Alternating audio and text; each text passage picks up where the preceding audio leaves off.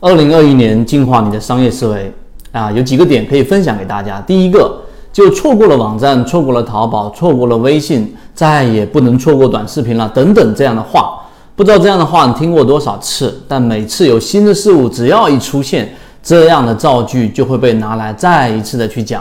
所以你不知道的时候啊，但其实。你投了很多钱去做抖音的时候，仍然还是有很多的人在做社群营销，在做私域去拓客，仍然是在用你觉得错过的方式，正在默默的赚钱。其实永远都不缺乏红利，你一直都在错过，错过了再也不能错过这样的剧情了。我建议大家听听就算了，不要当真。这是第一个建议。第二个建议呢，就是如果你现在不觉得一年前的自己像一个蠢货一样，那么说明你这一年没有学到任何东西。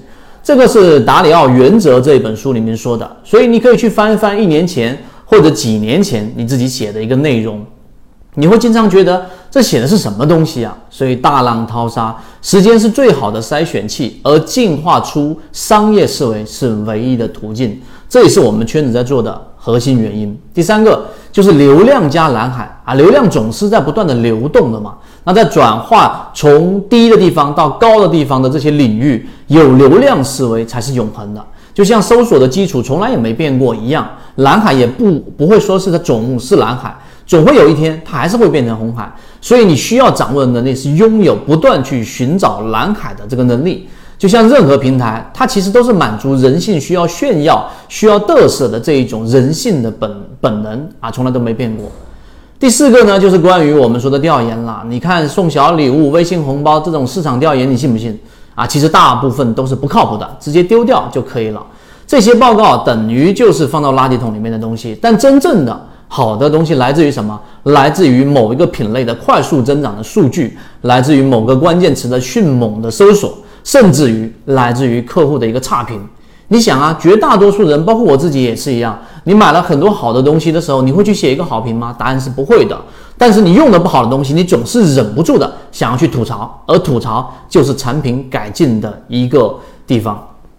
所以第五个，从竞争对手那里学习最快的方式，其实很多人在做销售文案，经常都会写写写写，就如履针毡。但其实啊，你要知道，和我们友商合作的很多的这种销售的文案，其实已经被验证有效了。你几乎原封不动的拿过来改一改，你就能用。所以，包括客服的话术怎么说啊，也不用自己编。我们的友商合作友商，大家只要直接拿过来就能用，而且。